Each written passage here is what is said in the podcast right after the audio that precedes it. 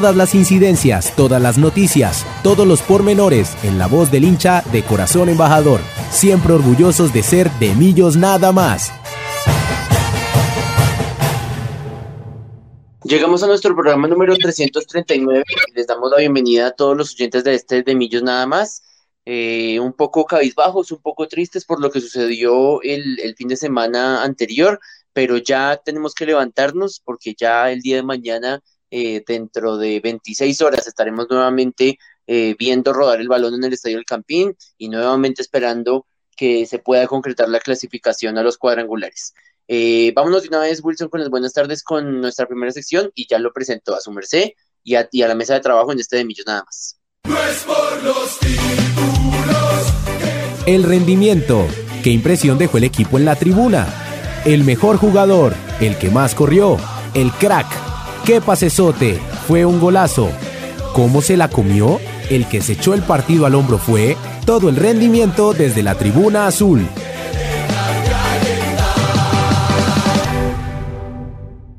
Y arranco justamente con nuestro máster eh, y compañero Wilson Valderrama, quien está en el sur de la capital. No sé, Wilson, si por allá también está lloviendo de una manera terrible como acá en el norte. Muy buenas tardes y bienvenido a este de Millón Nada más número 339.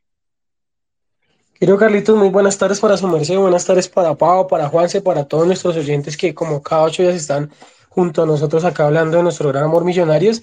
Y sí, Carlitos, totalmente el cielo gris, casi oscuro, casi negro. Eh, pero bueno, esperando que, que llueva hoy todo lo que quiera para mañana poder tener una cancha, que también hablaremos de ese tema, una cancha mejor, eh, de mejores condiciones y, y pues que se nos dé por fin la clasificación que venimos buscando hace unas fechas. Y de una vez entremos en materia para presentar a la voz femenina de este de Millos nada más. Eh, Álvaro Montero fue el arquero titular junto a Israel Alba, Andrés Ginás, Juan Pablo Vargas y Omiter Bertel en, como defensas. Juan Carlos Pereira nuevamente fue acompañado por Débora Victoria como volantes de marca. David Macalister Silva con Carlitos Gómez y Daniel Ruiz que volvían de selección y en punta eh, nuestro nueve titular Luis Carlos Ruiz. Pau, bienvenida a este de Millón Nada Más número 339. Eh, qué difícil hacer un análisis cuando no disparamos ni una sola vez al arco. La uni, el único balón que agarra el, portero de Patriotas con sus manos es un centro de, de, Daniel Cataño en el segundo tiempo que, le, que, que pasa derecho, nadie la toca y le llega directamente al portero. Es el único balón que va directo a portería, ni siquiera un, un, un remate al palo o que el arquero la tuviera que mandar al tiro de esquina. Y qué difícil hablar de los árbitros y tener que escudarnos en, en, los árbitros y en los, en los, para mí, para mí, para Carlos Martínez, en los cuatro penales que nos robaron, eh, cuando el equipo no fue capaz de, rematar al arco, no encontró las maneras, intentó con centros, intentó con rompiendo las líneas defensivas, intentó con diagonales, intentó con ese cambio dinámico de, de, Daniel Cataño que propusimos justamente que yo hablé hace ocho días de poner a Macalister Silva como volante de marca y que jugara Daniel Cataño por el centro. Y nada nos funcionó y con un equipo que tenía que ganar para no descender, ni siquiera eso valió la, ni siquiera eso le valió para, para esforzarse y hacer un poquito más. Y pareciera entonces Pau que estamos sentenciados.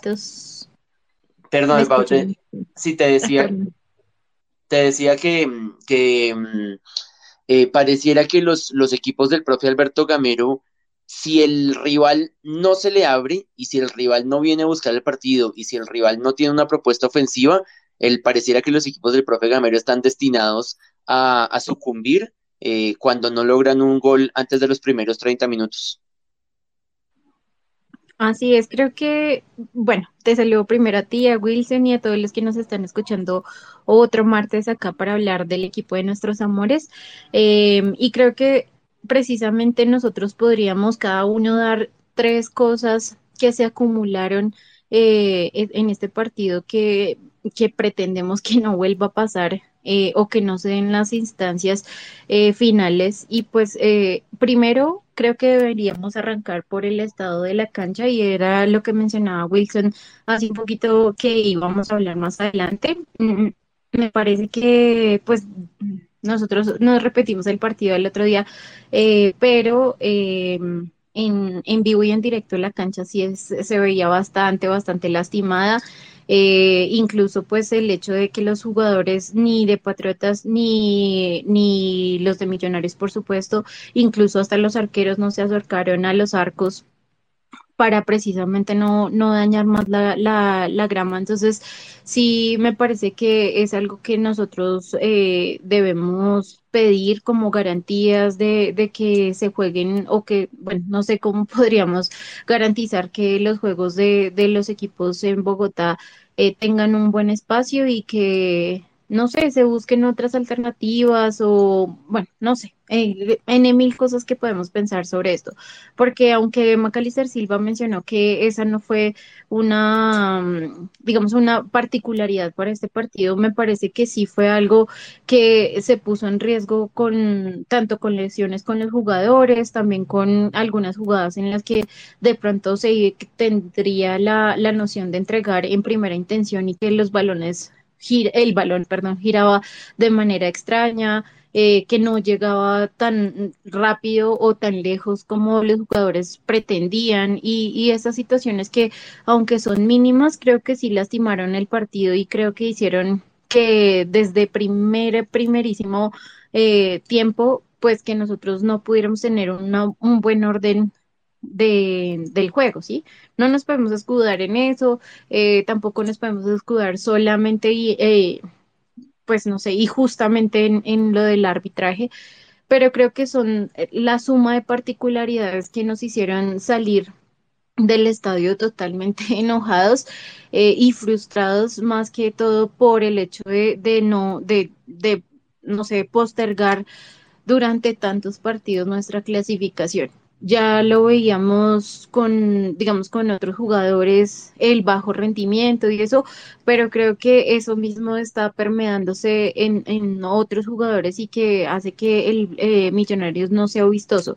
Y por supuesto, no necesitamos un equipo que juegue bonito, no necesitamos un, equipo que, que, que haga mil uh, taquitos o esto, no necesitamos eso necesitamos ganar, por supuesto, pero creo que sí, Millonarios en los primeros partidos nos tenía acostumbrados a que, si bien que eh, de pronto los goles estaban llegando mucho más seguido o que se trabajó mucho más fuerte en la definición y eso, y que sí se dio cuenta al principio del año, eh, al principio del torneo incluso, eh, pues en este punto eso es lo que más nos tiene como, no sé, pensativos, podría ser esa palabra, porque aunque tuvimos la posesión, eh, Patriotas vino a ser molesto y, y pues como tú lo mencionas, creo que no, más que no dejarnos jugar, supo bien, muy bien cómo cerrarle la aduandas al, a Millonarios. Eh, la única oportunidad, yo creo, en el primer tiempo que tuvimos una luz de esperanza fue cuando hicieron el cambio de laterales con Dani Ruiz y, Carlitos Gómez, porque creo que, eh, no sé si ustedes se acuerdan cuando Emerson llegó de, de la selección Colombia, no, obviamente no estoy diciendo que Carlos Andrés esté jugando mal, pero sí eh, ya, em, ya los demás equipos empezaron a ver y a identificar em, cómo jugaba Emerson Rivaldo y ahora también están identificando cómo juega Carlos Andrés Gómez y lo tienen muy bien cerrado. Entonces, en el momento en el que se cambian las bandas, creo que es el momento en el que nosotros pudimos de pronto haber aportado algo más y, y de pronto haber llegado o acercarnos más al, al arco contrario. Sin embargo, sí es algo como, bueno, está bien, tuvimos el, la posesión más alta, tuvimos, digamos, números altísimos en pases, eh, precisión también de los pases y demás, pero los remates al arco son cero, cero frente a dos de, de Patriotas que eh, pudo llegar en cualquier momento y pues gracias a Dios no, no, no nos vamos con, con un arco eh, con un gol ahí menos, pero sí me parece que es algo que se debe o debe trabajar. Eh, les leía por ahí a algunas personas que nuestra mentalidad de hinchas, de, de, derrota y de fatalidad y eso están haciendo que los jugadores también se desesperen dentro de la cancha.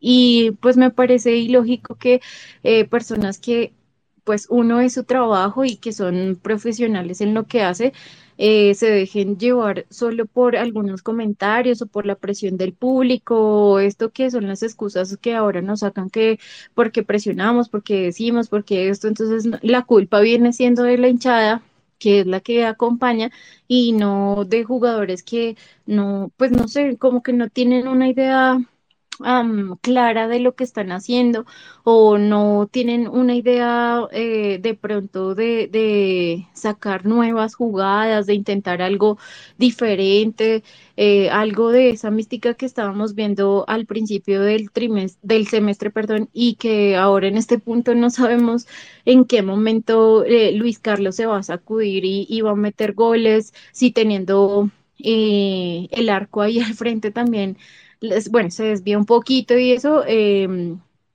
pero sí creo que, que, nos falta mucha más astucia, eh, incluso pues con las jugadas de, de, de, lo del arbitraje y eso, me parece que no es el único partido en el que nosotros como equipo deberíamos presionar, no por cualquier falta, claramente, pero sí creo que es un punto en el que nosotros debemos hacer respetar la casa, debemos hacer respetar a, los demás compañeros y también no es el hecho de quejarse todas las, las faltas, en ganarnos amarillas, rojas y de todo por protestar, no, pero creo que sí debe quedar un precedente de que, que Millonarios no está de acuerdo con, con que un equipo marrullero venga y se tire, no sé, 20 minutos y se pueden contar al piso y que nadie diga nada porque es que no podemos decir nada porque hay el bar o porque, porque somos, no somos quejambrosos o por X o Y motivo. Entonces, creo que sí hay que pensar sobre todo en la, en la mentalidad,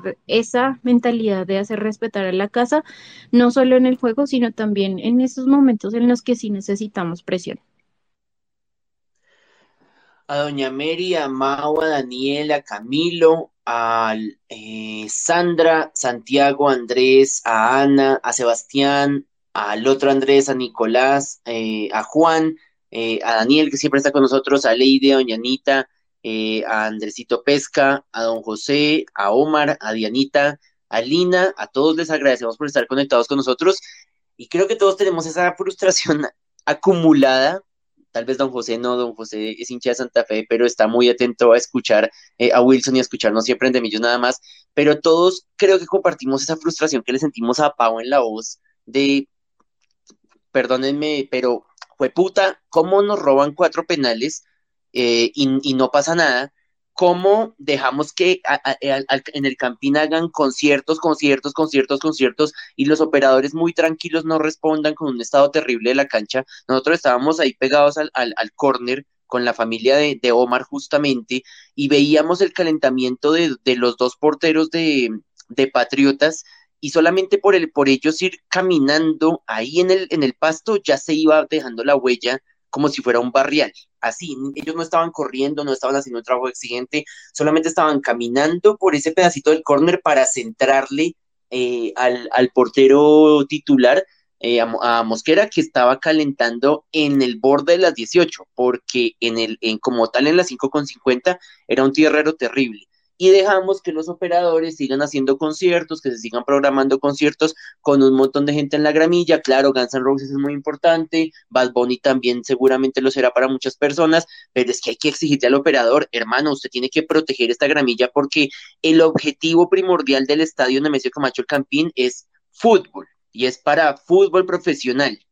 Y, y si un operador está pidiendo el estadio por el, la, eh, no sé, los quilates del artista, tiene que pagar una póliza y tiene que respetar una póliza en la cual se garantice el estado de la gramilla. Y tras del hecho, pues está el clima de Bogotá. Entonces, el operador se tiene que comprometer a cuidar el pasto si quiere un préstamo del campín. Y pues el de, la verdad, al parecer lo único, lo, que, lo único que le importa es la plata. Y lo que yo digo es que tanto Santa Fe como Millonarios tienen que protestar ahí porque ellos son los que más plata ponen en esta, en esta ciudad no los, eh, los em, seguidores de Harry Styles o los de Bad Bunny o los de Guns N' Roses o los de Coldplay.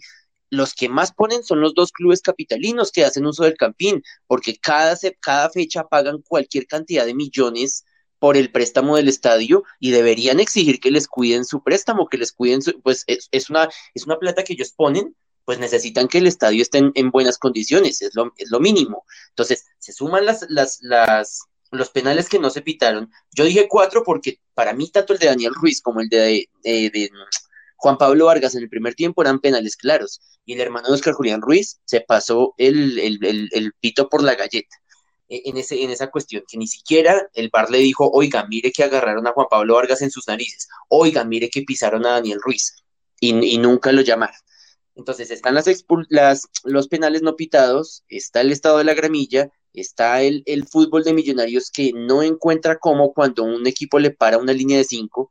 Bienvenido Junior, profe Gamero, así es como el Junior va a parar al equipo el 2 de noviembre, así con línea de cinco. Entonces hay que descifrarlo.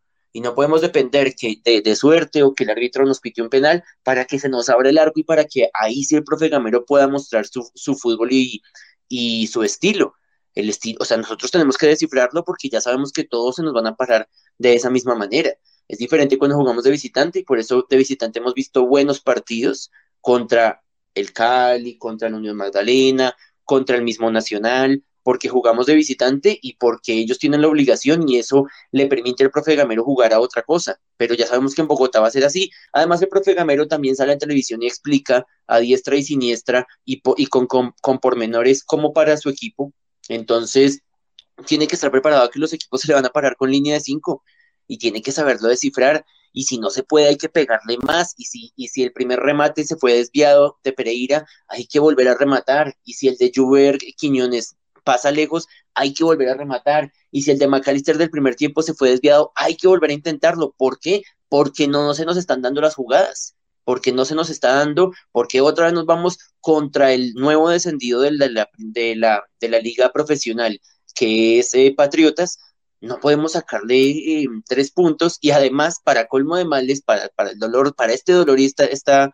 represión que tenemos aún, eh, Wilson, no podemos marcarle gol a una defensa liderada por Payares y por, mm, se me fue el otro, el otro ex millonarios que estaba ahí en la titular de, de Patriotas. Entonces, vuelvo y les digo, para darle paso a, Wilson y para invitarlos a todos, que este es el espacio para que pueden, nos pueden pedir la voz y pueden desahogarse sobre toda esta frustración que sentimos.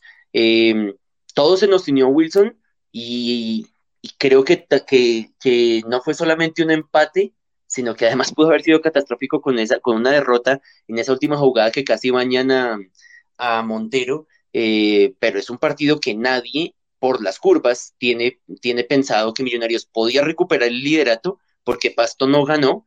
Eh, y en lugar de recuperar el liderato, ese potencial líder del campeonato no puede contra el descendido del campeón de, este 2022-2. Así es, Carlitos. Eh, partió, yo creo que en la mayoría de, las cuentas de, todos nosotros eh, estaban los tres puntos. Yo creo que son de los partidos que uno siempre piensa que, que se pueden ganar y más de por en ganar es que se ganan con tranquilidad, ¿no? Yo, yo creo que eh, a este Patriotas muchos, o, bueno, recordando los últimos partidos que hemos jugado, lo hablamos ocho días, siempre han habido victorias, eh, siempre se va a jugar a, Tunja y se le gana por más apretado que sea. Eh, y, yo creo que todos, vuelvo y repito, en las cuentas teníamos ganar este partido y asegurar clasificación. Eh, varios puntos de los que toca Carlitos. Eh, el primero en el tema de, los conciertos. Eh, sé que los conciertos o los operadores que a los que les, se les expresa el Estadio del Campín tienen que pagar una, una póliza para, para todo el tema del césped. Eso es algo que, que todos los, los, mm, los operadores lo saben, que es un, billete largo. Y la vaina es ahí, yo creo que está el problema es si realmente el líder está haciendo cobrar esa póliza o si la hace cobrar y al fin y al cabo no se está viendo los resultados, ¿no? Porque es algo que no sabemos, algo que eh, no sé, lamentablemente no, no, no, hay una auditoría pública o algo que demuestre que efectivamente el líder cobró la póliza y que el líder utilizó la plata de la póliza para, para, para curar el terreno, para cuidar el, el, terreno del campín. Ahora, eh, también es muy difícil cuidar el estadio del campín o recuperarlo en dos, tres días, sabiendo que van a haber partidos aquí cada tres días, pues, pues viendo cómo es el calendario que va a ser miércoles, domingo, miércoles, domingo.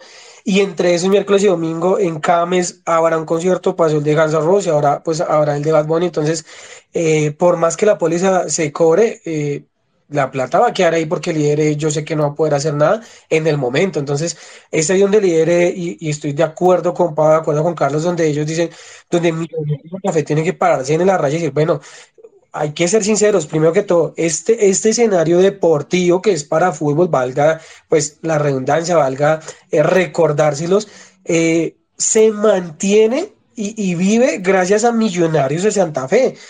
Que, que, Santa Fe lleva mil personas que vienen, no, eso no importa. Igual Santa Fe y tienen que pagar una plata para masculino, para femenino cuando hay campeonato, para copas, para ligas, para internacional, para cada partido, ellos tienen que pagar una plata que la pagan cuatro veces por bajito al mes. Digo cuatro veces bajito porque en un mes puede llegar a jugar hasta, eh, no sé, perdón, por, por mes pueden llegar a ser dos, tres, hasta cinco, seis partidos. O sea, eh, y ellos son, Santa Fe son los que mantienen eh, ese escenario, son los que mantienen el campín, son los que le dan la plata para, para, para, fortalecer todo y para pagar todo lo que es necesario para el cubrimiento, mantenimientos y demás del estadio del campín. Sí, hay conciertos, pero los conciertos eh, son uno, dos veces al año, tres, hasta cuatro veces al año.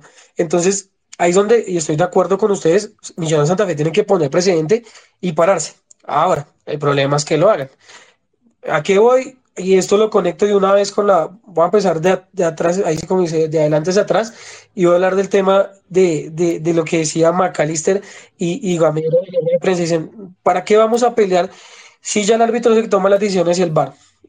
Ahí voy. Si Millonarios ni siquiera a pelear algo como eso, pues mucho menos va a pelear el lugar donde está pagando para que le den un buen eh, escenario, ¿sí? Es donde, donde uno está. Yo no creo que algunos de nosotros, si pagan arriendo, paguen un arriendo para que entre cualquier persona, les dañe todo y después como si nada. Pero pues, ¿qué podemos exigir con una directiva que puede ser tan blanda con algo como el tema arbitrario? Eh, decía un periodista, decía eh, que no le veía importancia que dieran un comentario o que no le veía importancia que mañana sacaran un comunicado quejándose del arbitraje, que igual no iba a pasar nada. No, yo, y yo se lo, se lo comenté en el tweet y él mismo terminó dándome la razón y no, no es, no es verdad, sí da importancia. Y yo, yo recordaba que algún equipo del FPC, yo decía, recuerdo que con un equipo del FPC peleó, puso su, su, como su precedente y al final ese árbitro duró casi dos, tres años sin llegar a pitarles un partido. No recordaba quién era. El mismo periodista me dice, sí, tiene toda la razón. Fue Inestrosa con el Junior, el Junior se quejó y duró 41 meses sin que le pudiera pitar al Junior. Entonces, ¿sirve o no sirve? Sí sirve, o sea, hay que dejar el presidente. Muchos dicen, es que es uno, es que son dos, no importa, hay que dejar el presidente porque, perdón la palabra, pero por eso nos ven la cara, o sea, por eso pasa lo que pasa. Si ven que a Millonarios se le puede robar, si ven que a Millonarios se le puede hacer lo que sea, pues para ellos va a ser fácil, le van a seguir poniendo árbitros iguales. Si se deja un presidente, por lo menos dicen, madre, hay una observación y el equipo puso algo, pongámonos pilas, pongámosles por lo menos en el siguiente partido un árbitro bueno. Así sea en el siguiente partido. A eso voy yo. Creo que el presidente sí sirve y Millonarios tiene que ser duro con esos temas, o sea, no puede pasar esto. Ahora, leía la columna que, hace Carlitos para, para otro medio y aquí es donde uno realmente piensa, o sea, nos, nos anulan dice Carlitos, cuatro penales por lo menos, por lo menos, eh, bueno, dos penales por lo menos fueron por vía VAR que, que, que, el árbitro va, revisa y eso. Primero, no hay audios y ya yo leí ahorita una nota donde dice que la FIFA ha, ha, hecho, aprobó, aceptó y está exigiendo que los audios VAR eh, se estén en los juegos, o sea, después de los juegos se muestren al público, a los equipos y a demás personas lo que se habló en ese audio. Aquí en Colombia no pasa nada, no se muestran esos audios. Es más, hasta hace poco estamos empezando a ver las jugadas VAR porque no las transmitían, creo que hasta, hasta este año empezó a transmitirse. Entonces, ¿qué pasa? ¿Por qué no se están escuchando los audio VAR? Necesitamos escuchar qué se habló entre el árbitro y el asistente VAR para tomar la determinación de por qué no fueron penales. Es ahí donde Millonarios tiene que tirar de atajar de una vez y decir, tenemos que dejar un precedente donde estamos en desacuerdo con el árbitro, no están haciendo la, los audios VAR, no los están publicando, aquí hay algo raro. Ahora, nos maneja una, una casa de apuestas. O sea, es algo que hemos venido, yo creo que desde que yo estoy en División nada más, que ya va a ser dos años, hemos venido hablando del mismo tema. Estamos en una casa de apuestas donde todo puede pasar. Alguien eh, que nos escucha, que no sé si está acá, que es eh, Germán Moya, él nos decía como, hermano, estuve mirando cuánto era, cuándo daba el empate y el empate Millonarios Patriotas daba seis veces lo apostado hay algo raro ahí, o sea, ¿por qué el arbitraje se echa para atrás con los penales cuando el mismo árbitro los tuvo ahí, los, los, los, vio, los pita? Yo veo, yo veía, digamos que me quito la camiseta para ver esas, jugadas, para poder hacer un análisis y decirles, venga, no, es que de pronto estamos exagerando o algo así, pero veo el primer empujón que le hacen a Luis Carlos. Para mí es penalti. Sí, que Luis Carlos le exageró, que Luis Carlos de pronto sintió el toque y, empezó como, como a caerse. Sí, listo, está bien, pero pues es que igual lo está tocando, se lo lleva eh, de, por la espalda. Eso, eso es penalti de aquí a, no sé, aquí a Pekín. Después de una falta donde Israel, donde, donde lo jalan, es, o sea, de verdad, yo traté de quitarme la camiseta y decir, venga, miremos si realmente es verdad, si de pronto, porque pues lamentablemente no estaba en Bogotá y el lugar donde estaba la señal era pésima y no se veía súper pixelado y no podía ver bien eh, veo, reviso y digo, efectivamente, para mí eran penales las dos, o sea, son penales, o sea, eran jugadas donde hay penales. Ahora, ahí haciendo un paréntesis, llego ayer y me pongo a ver un partido de, de, los de ayer y veo el de Envigado Junior y hay un penal que yo digo, fue madre, si esos penal, los dos de ayer eran penales y hasta con tarjeta. O sea, de verdad que es donde, y muchas personas siento le colocaron este Borda, que es el, el el árbitro que, que, que, eh, que, bueno, que era un árbitro de, de la FP, del FPC y ahorita ayudan unas transmisiones eh, radiales y el man dice, no, venga, efectivamente, ¿qué está pasando? Porque primero que todos esos eran penales y ahora están pitando un penal muy similar y hasta menor en otro partido. Entonces, eso de verdad que me molesta y me molesta que Millonarios, eh, creo que yo lo hemos dicho aquí varias veces, que no haya sea quien sea, como decía Carlito en su columna, el que lleve la cinta capitán, el que lleve el número atrás, sea el que sea, Omar es el que tiene que ir a pelear, a, a, a, a, gritar, a decir, venga, es que esto está mal y usted tiene, vaya y vuelva a revisar esa jugada. Y nos trasladamos ahí de una vez al, al, al partido de, de, Millonarios Santa Fe en el diciembre de 2017, en la primer final, cuando hay un gol y en ese tiempo eh, hay un gol de, de, Santa Fe, no, perdón, de Millonarios, el gol de Matías. Yo en ese momento no recuerdo ni siquiera si había VAR, o sea, no lo tengo muy presente, pero allá fueron los dos, de los dos eh, defensas, entre esos el capitán que era Andrés Cadí, y le pelearon al árbitro, le dijeron, es que fue gol, fue gol, y, y no se le quitaron de encima y, y presionaron, la hinchada presionó también y los dieron el gol porque efectivamente era gol. Entonces, no, no es como de pronto dice Macalister decir, no, es que ya no se puede, no, es que no es que no se puede hacer nada. Yo entiendo el punto de él, él dice, es que ya el bar está ahí, está bien, y si no fue, no fue, listo.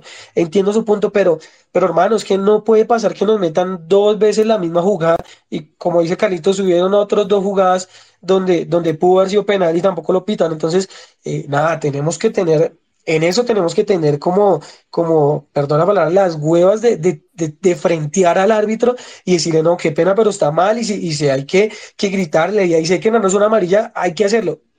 No hay que confundir las dos cosas cuando ya se habla de, es que, ¿para qué se va a hacer sacar una amarilla si, si ha pasado? No, no, no, hay cosas diferentes, ¿no? Hay que el capitán vaya y pelee cosas justas, eh, es muy necesario, y otra que se peleen cosas bobas que pueden terminar siendo amarillas o pelear con jugadores que puedan terminar siendo rojas y lógicas, ¿sí? O sea, son dos cosas diferentes. Entonces, yo, digamos, siento el presidente ahí, me parece mal en la parte directa de Millonarios, como yo repito, que no haya dejado ese precedente ante, ante la I mayor, que pase todo como si nada.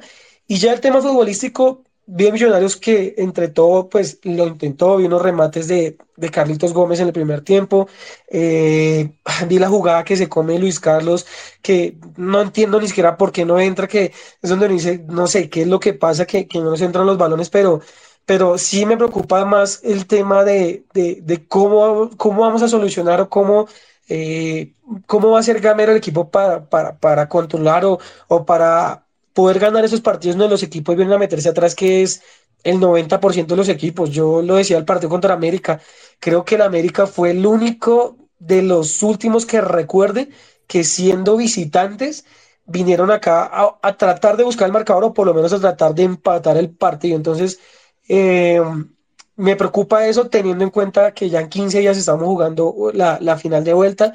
Eh, es algo que a mí nos hemos venido diciendo, hay que estudiar y que saberlo hacer, pero, pero bueno, yo quedo por ahí, Carlitos, ya más o menos leí la idea de todo el tema que tengo sobre el arbitraje, sobre la falta de pronto de, de, empatía millonarios con, con el tema y decirle a, la I mayor. Y, y pues nada, los futbolísticos, yo sé que, y espero, como le decía su merced, que sea el bache que nos pase ahora y yo sé que venimos fecha tras fecha diciendo lo mismo, pero, pero la fe está ahí y esperamos que el bache realmente se acabe y que el partido de mañana sea para clasificación y para levantarnos de ese bache y que ese levantamiento dure de aquí hasta el final del campeonato. Yo tengo tres temas pendientes, uno es de las apuestas, uno el de Macalister Silva y uno de Luis Carlos Ruiz. Pero antes de darle paso a Juan Sebastián, que ya está conectado con nosotros, eh, invitamos, por supuesto, a Michael Gutiérrez, que se animó eh, a desahogarse en este de Millos Nada más, en este programa que es de ustedes, es de todos nosotros, es de hinchas para hinchas. Michael, bienvenido a este de Millos Nada más número 339 y su opinión sobre este Millonarios y el presente después del partido contra Patriotas. Creo que se fue un momentico. Bueno, ya, mire, ya miraremos si Michael se conecta más adelante. Juan ¿qué Saludos desde Bogotá. Esperamos que todo en Estados Unidos esté muy bien. Y concluya su merced con esta catarsis de este millonario cero, patriota cero. Un saludo para su merced, saludos para Wilson, para Pau, eh, para todas las personas que nos escuchan en este de Millos nada más. Eh, y de nuevo creo que estoy de acuerdo con, las cosas que han estado eh, nombrando a, lo largo del programa. creo que, ah, digamos, hay varios temas como para tratar. Uno, el tema del arbitraje, y es que ese tema es delicado también por el tema de los reclamos, porque es básicamente, creo yo, con el juego de mayor con el tema de los árbitros. Si usted protesta, lo van a tener entre ojos más adelante. Si usted deja que esto pase de alguna manera, de nuevo, no es lo correcto, no es lo que queremos y no, absolutamente no estoy diciendo que esto sea correcto ni que va a pasar, ni mucho menos, no. Pero siento que la lógica de mayor es, listo, ya pasaron estas dos, como ya los vamos a dejar tal vez tranquilitos o vamos a estar más vigilantes en ese caso para que no les vuelvan a pitar cosas como por el estilo, pero sí creo yo, uno alza la voz o Millonarios alza la voz, como lo ha hecho en el pasado, como otros equipos han hecho en el pasado, creo que lo que van a venir es sanciones y lo que van a venir es a arbitra peores arbitrajes que siento que lo que no ha pasado, que es la rencilla que tiene también la de mayor y la la, la gente que, que, maneja el tema del arbitraje en Colombia, que en vez de poner a, respaldan a sus árbitros y nos ponen a otros peores y peores y peores a nosotros, en vez de mejorar la calidad del arbitraje en Colombia, nos sentencian de alguna forma a tener peores árbitros. Entonces a veces yo no sé si es como dentro de todo el mejor resultado en torno a que no pitaran los, los, dos penales y que Millonarios no haya dicho nada o que no haya dicho como más cosas. De nuevo, eso no es lo justo, ni quiero decir eh, para, para nada eso, pero creo que eso es lo que está detrás de bambalinas y creo que Millonarios en el pasado ha entrado en el juego de, pelear y de toda esta vaina y tampoco le ha salido. Entonces creo yo que está también, puede que esté tratando de nuevo otra, eh, otra estrategia, otra forma de aproximarse al tema. Y ahora más que se vienen las finales para no tener todo el tema del arbitraje en Colombia encima de nosotros. De nuevo, fueron dos eh, jugadas eh, absolutamente claras de penalti y, eh, el arbitraje en general durante el partido fue un arbitraje malísimo. el tema del adicionar, de adicionar minutos, del no adicionar más minutos al final del partido, todo el manejo del partido, el árbitro nunca tuvo control, digamos, del tema del partido. Pasando al tema del juego como tal y del juego de Millonarios, este partido me recordó a los partidos eh, como el principio de la era Gamero o en algún momento que nos vimos como estancados o esa primera eliminación del cuadrangular del año pasado, si no estoy mal, eh, que fue más o menos igual, era un equipo que jugaba en la parte de atrás y en el medio bien, pero no definíamos y no teníamos quien metiera el, balón y Diego Erazo en algún momento no fue la respuesta el, semestre pasado, pero el año pasado tampoco teníamos eh, como como quien pudiera estar metiendo los balones y siempre era la pregunta. Teníamos ahora, creo yo, teníamos ya la parte de adelante que se nos está desgastando o puede que los estén cubriendo más porque ya saben cómo son y de nuevo, a jugarle una defensa de cinco o a un equipo tan metido como decía Wilson se nos está volviendo complicado porque nosotros pues somos manejamos la pelota, pero a veces nos excedemos en el tema del ataque por los extremos que lo estaba explicando en la rueda de prensa, por ejemplo, McAllister, que atacaban los, por los extremos para abrir huecos en la mitad. Nunca se vio un hueco que abrieran por la mitad. Muy raro que atacaran por la mitad. Todo fue centritis y se volvió centritis. Y en ese caso se volvió también muy difícil. Y las pocas como que teníamos cerca que podían ser, creo que el equipo o los rematadores estaban nerviosos o no sabían qué hacer estaban tomando malas decisiones, McAllister estaba tomando malas decisiones, Daniel Ruiz estaba tomando malas decisiones y estaba perdido. Para mí el más claro en la parte de adelante desde que entró fue eh, Cataño y de nuevo en algunos pedazos también estaba cometiendo algunos errores en, el tema del pase.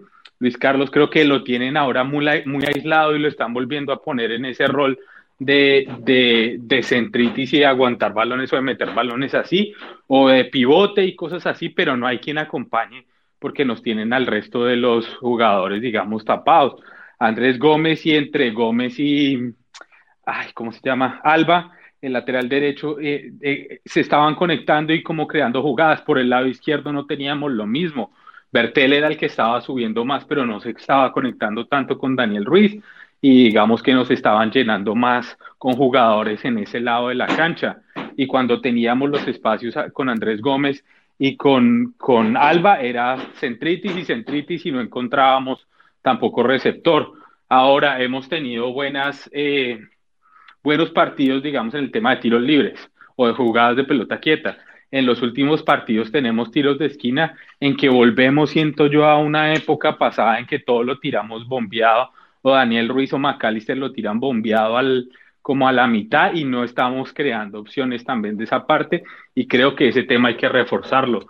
Yo pensé que con ese empujón anímico que tenía o que había dado Arnoldo Iguarán y que había dado también Luis Carlos Ruiz y Erazo que estaban por momentos metiendo los balones aquí y allá, que, que, que eso durara, pero creo que nos toca reconectarnos con ese tema y como siempre digo, mientras los delanteros hagan gol, vamos a estar contentos, o yo voy a estar contento. En ese caso, pues eso no está pasando y, eso quiere decir que no estamos contentos.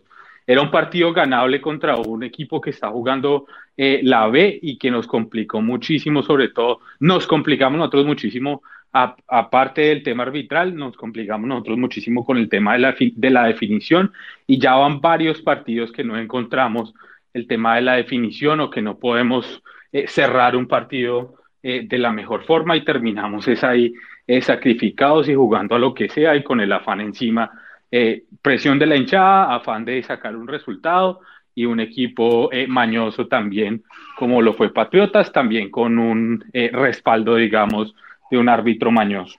Buenas tardes. ¿Qué hubo, Michael? Ahora sí. Bien? Bueno, primero señor, todo, muchas gracias por el espacio, a las personas que lo abrieron. Voy a poner dos puntos muy importantes de lo que hemos hablado. El primero, el arbitral. Hay un concepto que ayer viendo en ESPN, el partido de Bismarck en Cali, en un penalti que cobra mano y lo llama el VAR, y Bismarck se mantiene en su decisión, ahí es donde se tiene que apretar al árbitro, porque como dicen en ESPN, el VAR no es el que toma la decisión, El árbitro es el que dirige el partido, el VAR es el apoyo. El árbitro no tiene que hacer lo que le dice el VAR al final de cuentas. Y ahí es en el momento que yo creo que eh, falla el equipo al no apretar al árbitro, en decirle, hermano, es su decisión. Usted vio la jugada, usted no puede hacer lo que le diga el VAR siempre porque el VAR es el apoyo, usted en sí es el principal de todo. Entonces, el problema es eso, que decimos, no, no se debe, pero sí se debe porque es que ya vienen partidos repetitivos en los que a Daniel Ruiz, digamos, si Daniel hay veces se tira, pero le han venido dando duro y no le están pitando la falta ya por eso, ya se creyeron en que, ay, no, se tira. Y en un penalti anterior, a el que no revisó el bar, le metieron una patada que lo dejan cerrado. El otro que también fue muy evidente fue en el que agarran a Juan Pablo Vargas. Lo agarran literal, se lo tiran como en la WWE, lo tiran de planchazo y ni siquiera llaman al bar. Entonces, no nos podemos quedar es que decidir el bar, no, al árbitro se tiene que eh, apetar siempre porque él es el que decide, él es la primera autoridad. Ya mirando en lo del juego, hay algo que sí es verdad y Millonarios en la actitud se ha quedado y hay un error en que comete Gamero. Gamero comete el error en no tener algo ya planeado para esas doble líneas apretadas porque es que eso, como están diciendo ahorita, no es de ahora. Desde el semestre pasado, cuando empatamos acá con Junior y Nacional, fue la misma cosa. Equipos metidos atrás buscando el contragolpe o el error de Millonarios, porque esa es la táctica. ¿Y qué pasa? Gamero sí, tiene, busca un juego por las bandas, pero seamos realistas, Millonarios en ataque no tiene jugadores altos. El único medio alto es Juan Carlos, Juanca, y atrás eh, Vargas.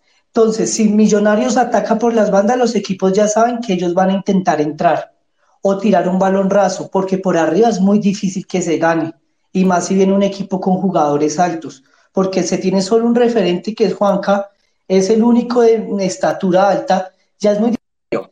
Otra cosa, listo, yo veo que los equipos se me están metiendo atrás, intente un doble nueve, un Erazo, un Jader, Jader tiene altura, tiene movilidad, por lo menos que haya dos jugadores a referenciar en el área, no solo uno. Entonces ahí es donde Gamiro yo creo que se está quedando quieto en mirar otras opciones y no lo de siempre. Sí sabemos que como juega así, pero no le está funcionando, no le está dando resultados. Que al final, como se ha dicho, sí, Millonarios está jugando bonito, está jugando bien, está arriba, pero los títulos y ganar partidos como el de domingo es fundamental en un equipo que está jugando bien porque son equipos pequeños a los que siempre se les tiene que buscar anotársele más de un gol, como se dice.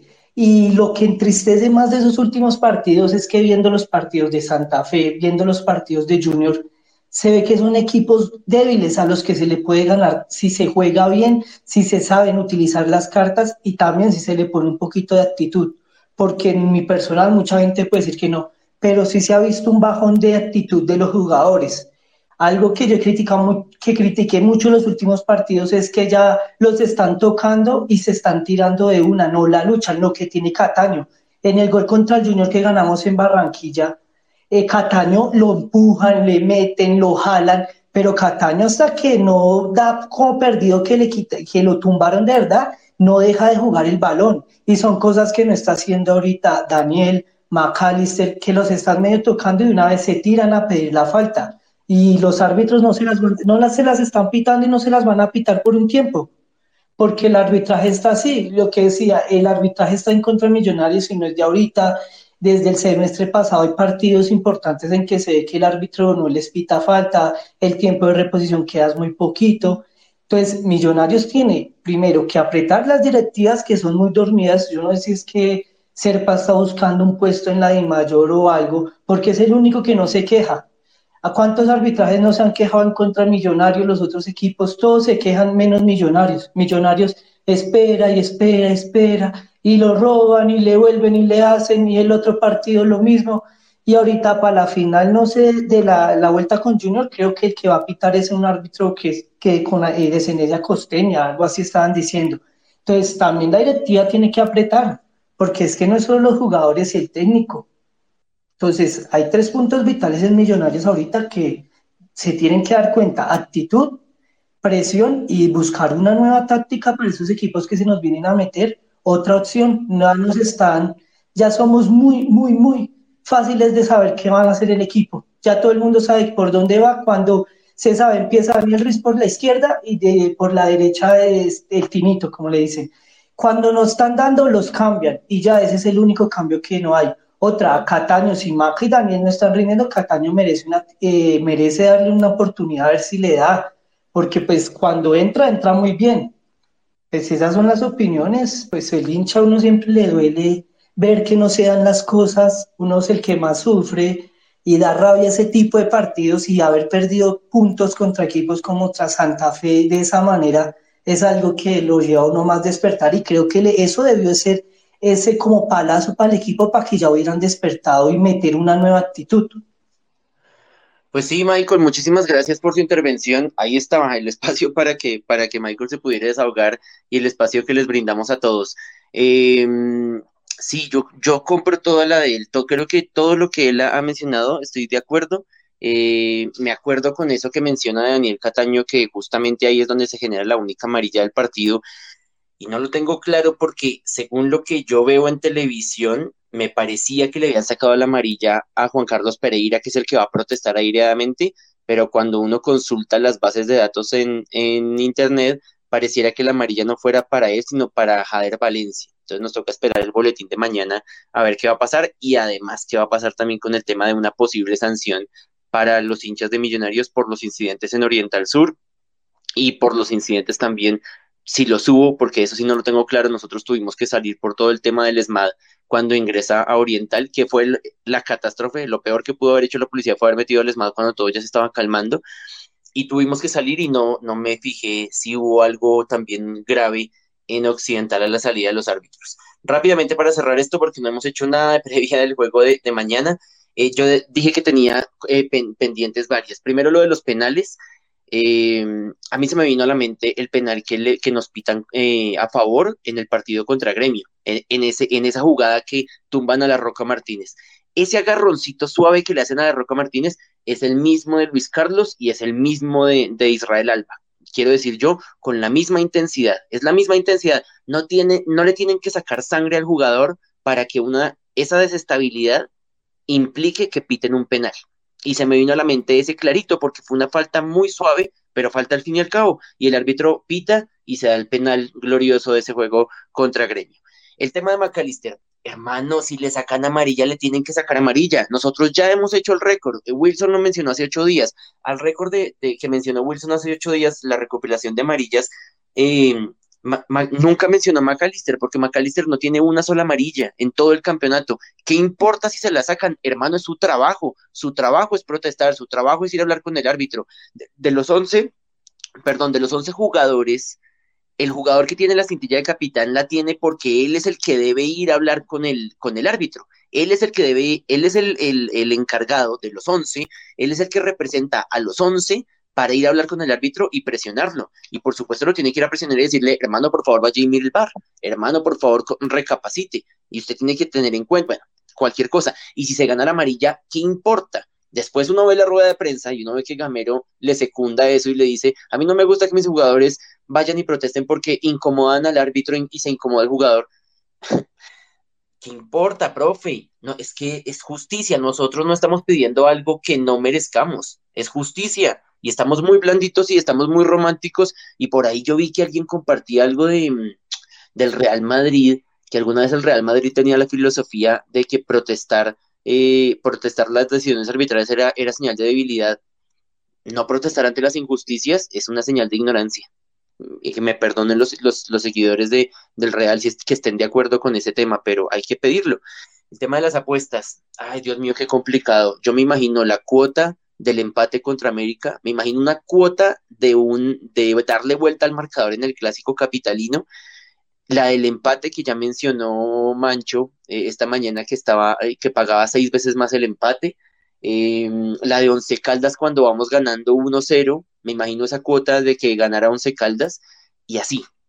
Y se van sumando cosas y se van sumando suspicacias que uno dice, Millonarios es el único encargado, el, único que tiene el poder en sus manos de callar esas voces y de callar esos rumores y esos, esos zarandeos ahí en la cabeza callarlo con goles y callarlo con triunfos. Se lo contesté a Mancho esta mañana y, lo mantengo. Millonarios es el único encargado de demostrar que la Liga Betplay, el nombre del, del patrocinador de la liga, no tiene nada que ver con el tema de los resultados que se están dando. Y por último, el tema de Luis Carlos yo lo veía en el estadio y yo dije, pero Dios mío, Luis Carlos, ¿cómo te comes eso? Cuando me repito la, el, partido y muestran la cámara detrás del arco, me doy cuenta que Payares le cierra muy bien el ángulo a Luis Carlos. Y Luis Carlos lo que tenía que hacer era pegarle con borde interno, pero buscando una curva, porque al no buscar la curva, eh, Payares le cerró muy bien el ángulo.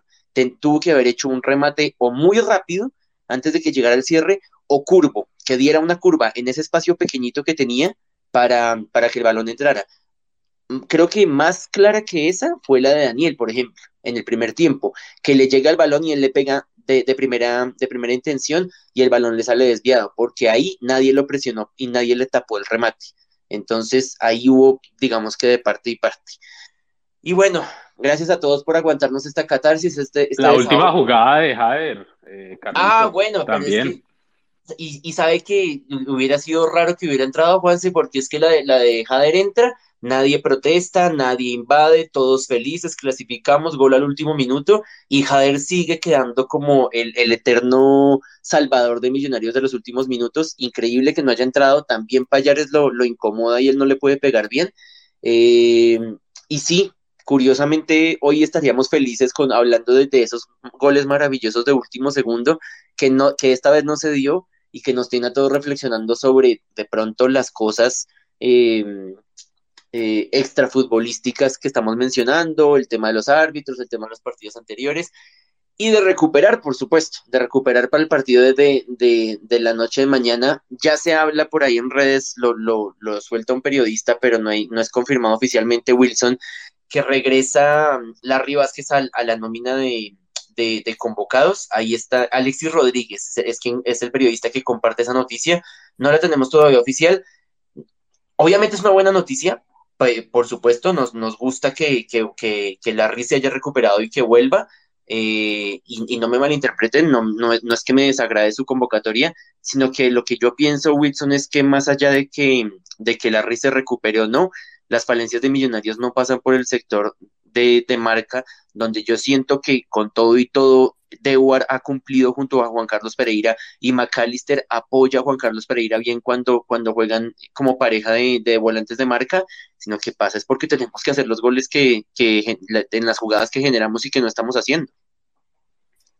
Sí, claro, Carlitos. Eh, de pronto, o bueno, lo que nosotros vemos es que en la parte pues defensiva, entre comillas, estamos bien, pero pues ahí podemos traer a colación el, el partido contra Santa Fe, que, que yo creo que necesitábamos un Larry Vázquez que, que, que defender, pero bueno, poco aparente, Larry Vázquez antes de la lesión, ¿no? Porque ese último Larry Vázquez, antes de la lesión, los últimos partidos, creo que también está teniendo falla, entonces necesitamos como el, como el Larry, esos primeros partidos que estuvo de la mejor manera, que estuvo al 100%, Ojalá sea así, ojalá sea así, digamos que en el sentido de una muy buena noticia teniendo en cuenta lo que se nos viene, ¿no? Partidos eh, bastante seguidos.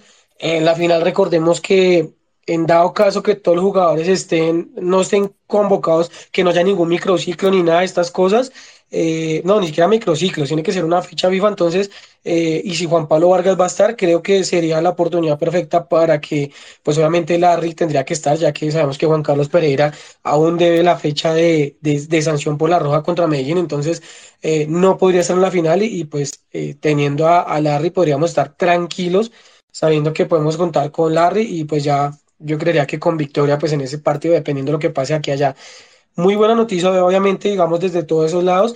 Eh, entiendo el punto de Carlitos, lo que dice Ortica, digamos que no hace más falta es como de Larry hacia adelante, ¿no? O sea, como que después de Larry hacia adelante son lo, como lo que nos está faltando, como ese centavo para el peso que llamamos que son, que, que es las llegadas y los goles. Eh, yo, pues obviamente, como dice Carlitos, me siento feliz de que, de que él vuelva, pero yo lo mantendría todavía quieto eh, hay que asegurarlo para lo, de lo que decía, lo que se viene y más esa final sabiendo que no vamos a contar con Juan Carlos, ¿no? Entonces, yo creo que si ya está recuperándose, para mí mañana debería tener pocos minutos, yo creo que los últimos y, e ir así pues evolucionando y, teniendo minutos a medida que van pasando los partidos. Entonces yo los haría por el momento quietos si se pudiese o por mucho jugar unos 10 minuticos, pero, pero hay que irlo llevando de acuerdo a las necesidades que tenemos. Entonces pues bien que ya esté eh, bien él, pero pues todavía necesitamos que esté mejor para lo que se viene. Del resto, Carlitos, pues eh, esperemos, esperemos que eh, mañana se nos den los tres puntos. No ha salido todavía la convocatoria de, de, los jugadores, pero de lo que tenemos y de lo que sabemos, creo que estarían disponibles todos y sumando pues ahora Larry Vázquez. Eh, vamos a enfrentar a un Deportivo Pereira con 25 puntos. Por ahí también puede haber una diferencia porque al, eh, este también, pues, al, por supuesto, igual que Millonarios, tiene este partido eh, aplazado, pero no tienen más. Es decir, les queda este de Millonarios y solamente las últimas dos fechas, 19 y 20. De manera que es posible, Pau, que nos encontremos con un Pereira que proponga un poquito más, que salga un poquitico más em, y que de pronto al menos intente apelar al contragolpe y a sacar a sus, a sus extremos y que eso le permita a Millonarios también hacer una recuperación alta y buscar el balón eh, en tres cuartos de cancha para, para generar esas jugadas de riesgo que ojalá desencadenen en, en gol. Además de Larry, que yo concuerdo con Wilson, para mí está perfecto que lo convoquen, pero yo creo que el profe Gamero es consciente que lo tiene que cuidar y que lo va a mantener en el, en el banco. Eh, ¿Mueves algo en algo la nómina eh, inicialista teniendo en cuenta, digamos que Cataño comenzó en, en la banca eh, ¿Mantienes la misma titular? Eh, ¿Harías alguna modificación teniendo en cuenta además que Juber Quiñones se va para Selección Colombia? Eh, pues Carlitos, a mí también me alegra la convocatoria de, de Larry em, y pues que aunque tú dices que, que no es gran diferencia porque De y, y Juan Carlos eh, hacen su labor y eso, pero me parece que cuando estábamos con Larry, eh, este, este jugador estaba aportando muchísimo, sobre todo a la, a la parte ofensiva. Y, y si ustedes recuerdan algunos partidos del inicio del campeonato, Larry era quien transportaba muchísimo el balón. No estoy diciendo que lo pongamos ya de titular porque, eh, como ustedes también lo mencionan, pues es preferible que lo cuidemos y que tratemos que esté lo más que se pueda en, instancias finales, eh, pero sí creo que, requiere tiempo eh, en la cancha para volverse a adaptar al equipo y, pues para volver a irse a, apropiar de, de, su, de su posición natural, ¿no? Eh, obviamente yo no lo pondría de titular, pero creo que si está ahí en convocados, eh, sí podría ser una buena alternativa para un segundo tiempo, eh, no para todo el segundo tiempo, pero sí para una parte de este. Em, y cambios generales que yo haría sería, bien sea, em, creo que me iría por, por Dani Ruiz, yo lo, lo pondré a descansar en este partido. Eh, o lo dejaría al menos en la banca para, para este partido eh, y darle la oportunidad, como dijo nuestro oyente, de, de, a Daniel Cataño. Me parece que, que los últimos minutos eh, y sobre todo pues el, segundo tiempo en ciertas partes se vio mucho más intenso y mucho más incisivo Millonarios con la entrada de Daniel Cataño. Eh, podríamos estar eh, jugándonos así con una titular de, de, esta manera, no teniendo a Maca por el centro como creador, sino más votado a, mm, a, apoyar a, Juan Carlos Pereira. No sé si sacaría a Dewar, pero sí me gustaría de pronto ver a Maca tirado por una lateral, eh, no como creador, sino acompañando a Daniel Cataño. Eh, ese sería mi cambio más, digamos, más fuerte en este partido porque creo que necesitamos que, aunque el Pereira va a venir a buscar, y espero que sea así, eh, que permita mucha más movilidad a Millonarios, Em, pues que seamos nosotros mismos los que creemos las jugadas y no esperemos que el otro equipo nos abra eh, espacios o que venga a ser un poco más ofensivo y que no se cierre tanto en las líneas eh, y pues que eso permita no solo que tengamos un partido vistoso, sino también... Em, bastante movido para Millonarios y por supuesto que, podamos eh, tener goles desde muy temprano eh, y saberlos también defender, ¿no? Por supuesto que eso es, muy importante. Em, ese sería el cambio, Carlitos, que yo haría en, en este partido me parece que aunque Luis Cara no ha tenido la oportunidad, yo lo voy a seguir apoyando porque me parece que es un jugador que sabe muy bien dónde ubicarse dentro de la cancha eh, y pues que mm, aunque ya no lo pueda justificar tanto porque no le lleguen los balones y eso, eh, creo que sí es, es un factor importante en la parte eh, ofensiva y creo que el, el, hecho de que de pronto Daniel Cataño, también como mencionaba nuestro oyente, eh, sea mucho más guerrero, por así decirlo, eh, en la cancha y que no eh, a cualquier primer toque de, de, un, de un jugador rival ya se nos esté votando y eso me parece que, que eso puede ser muy bueno para el Vizca, que él también sabe cómo aguantar las jugadas, como estar pendiente eh, a su alrededor de quienes están eh, muy cerca de él para entregar el balón de la manera que sea. Entonces creo que ese sería el único cambio que yo haría. Eh, con Maca hacia un costado, más, más eh, hacia una lateral que, que, esto, y pues ya me dirán pues que McAllister no tiene el físico y eso, pero creo que hemos visto en posiciones que no son su, su posición natural y que Maca ha aportado mucho más eh, que, que en lo último que hemos visto en la parte central. Yo voy más o menos a acomodar, Juanse, esta nómina que dice Pau, con, teniendo en cuenta la ausencia de Juber, eh, y lo que yo también creo que el profe Gamero, sobre todo en el primer tiempo, eh, mantiene su esquema intacto antes de las urgencias y los pataleos del segundo tiempo cuando las cosas no le salen.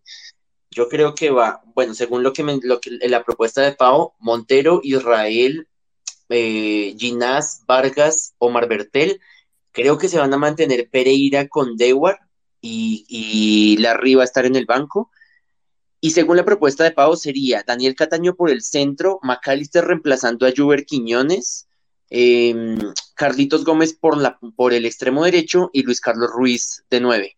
¿Cómo la ve Juan? ¿Se, compra esa o qué cambios le haría?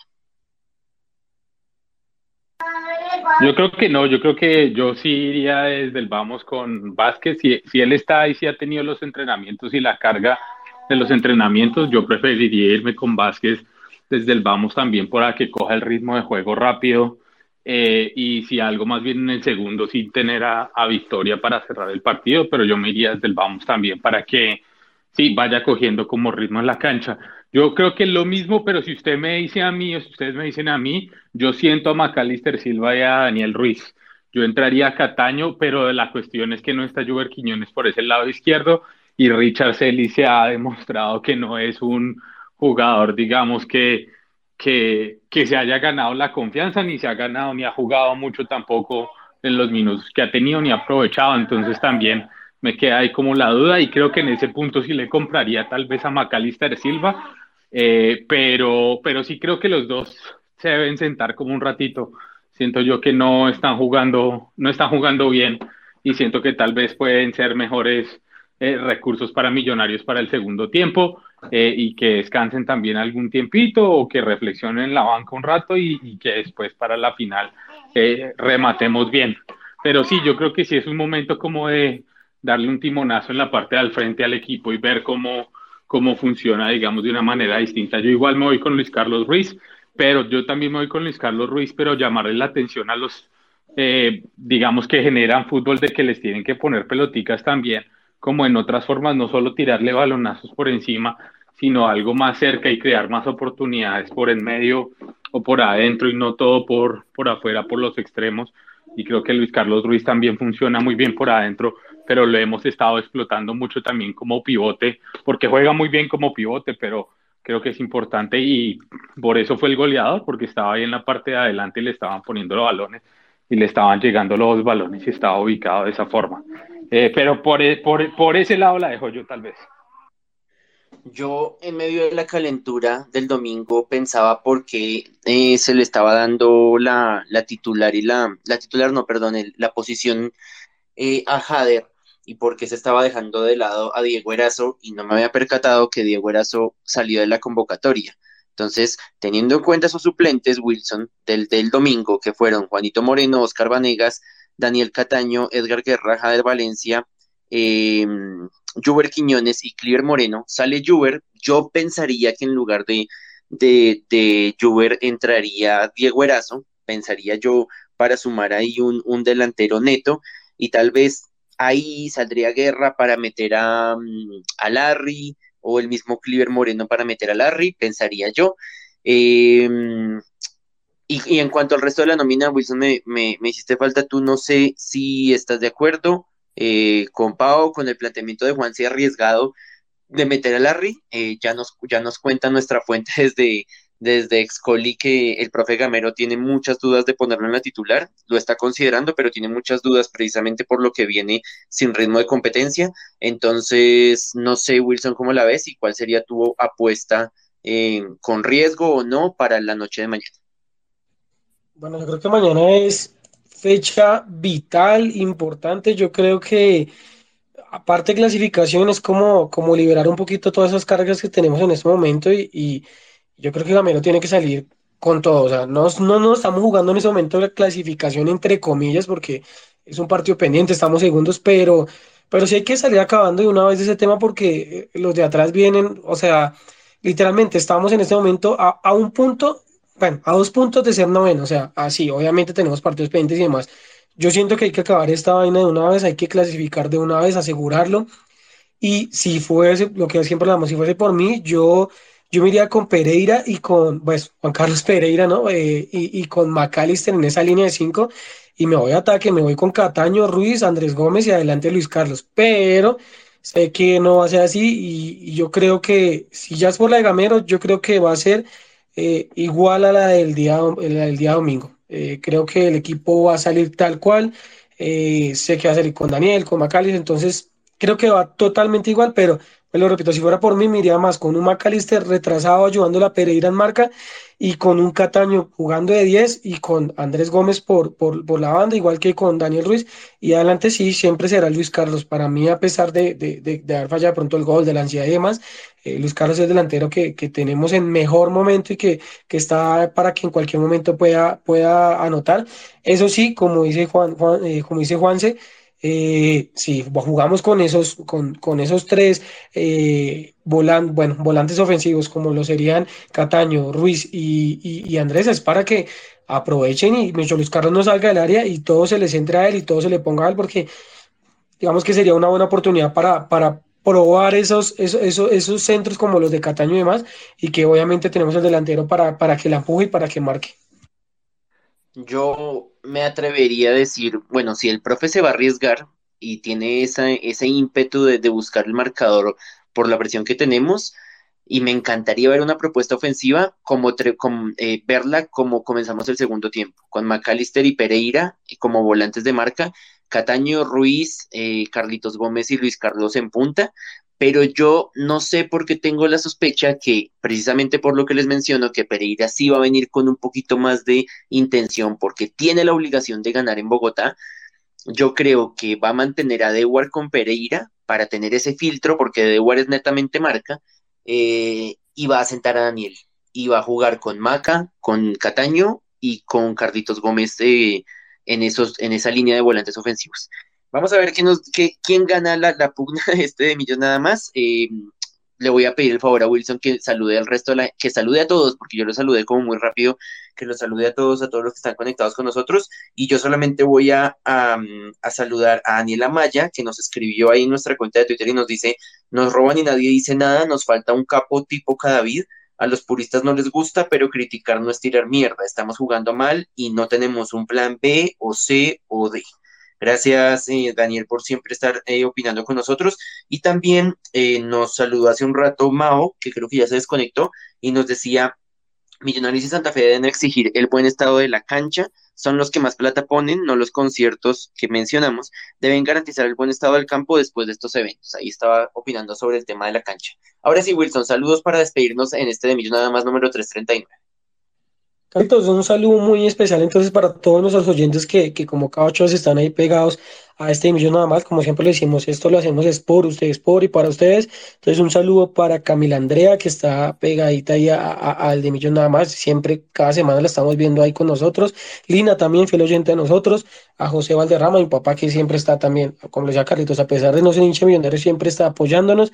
Daniel, otro de nuestros oyentes eh, frecuentes, para Micrófono Azul, para Lucho Parra, para Nicolás, saludo para Nicolás Jiménez que también viene escuchándonos, Mateo, nuestro gran amigo Mateo, también que eh, periodista deportivo, también que cada vez está más cerca de, Millonarios y de, y de, todo lo que es el fútbol, para el Malamén, para Omitar también, gran saludo para él, para Henry, para Michael, que participó con nosotros, un gran saludo para él, para Andrés, para Santiaguillo, que también lo hemos visto últimamente con nosotros, siempre para Sebastián Navarro, para Sandra Espati, que también está con nosotros como cada martes, para Sergio, para Ana Leonor, mi mamita que está muy pendiente, hincha de millonarios, para Colcarga Latín, para JD, eh, JDM, para Mateo Ruiz y para Mary Mayorga, mi suegra que también eh, nos apoya y está pendiente de, de este nada más. Carlitos, antes de, ah bueno, un saludo también especial para la abuelita de Laura, para Mellitas que eh, no se conecta pero nos escucha también, siempre está pegada ahí de Millonarios y, lo que siempre decimos ahí, orando para que Millonarios eh, se leen estos resultados y nosotros seamos felices. Eh, antes de despedirnos, Carlitos, antes de irnos, le doy rápido los últimos partidos de Millonarios ante Pereira. Los últimos dos han sido de local para, para el Pereira. El último fue el del 17 de abril de este año, que lo perdimos 1 a 0 con gol de, de Santiago Montoya. Creo que todos lo recuerdan.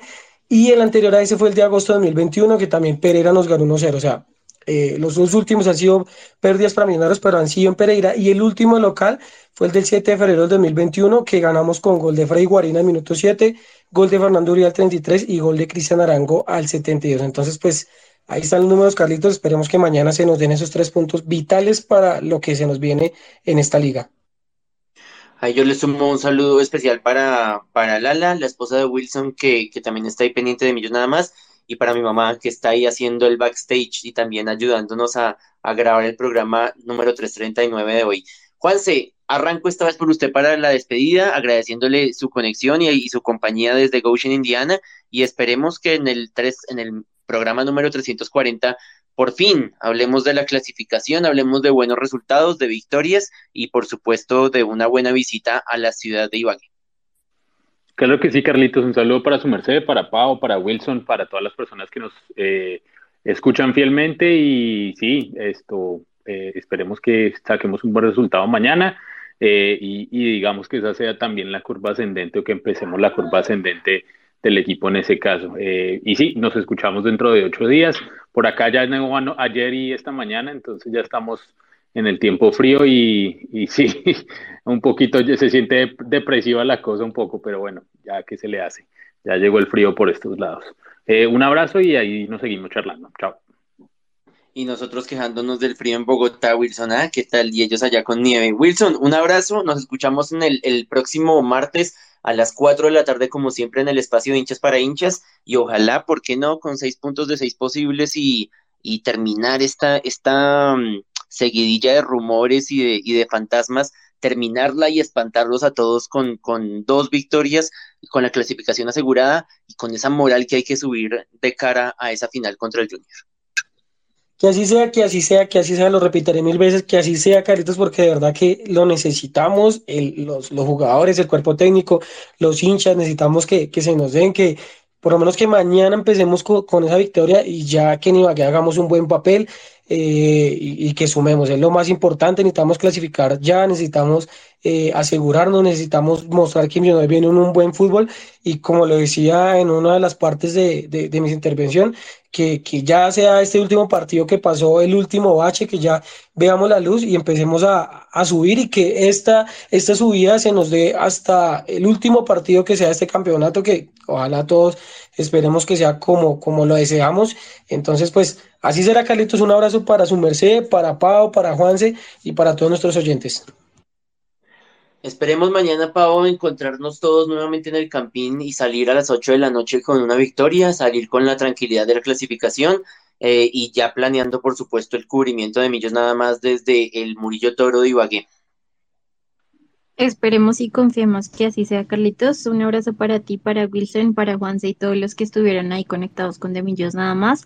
Em, lo único que nos queda apoyar siempre a Millonarios como, como cada partido eh, hacemos, eh, confiar en, en en todo lo que pues los jugadores están haciendo y pues que logremos eh, hacer la clasificación en este partido y pues que de ahora en adelante podamos subir eh, el nivel que con el que estábamos acostumbrados y pues que eh, podamos volver a, a tener unos buenos partidos de millos.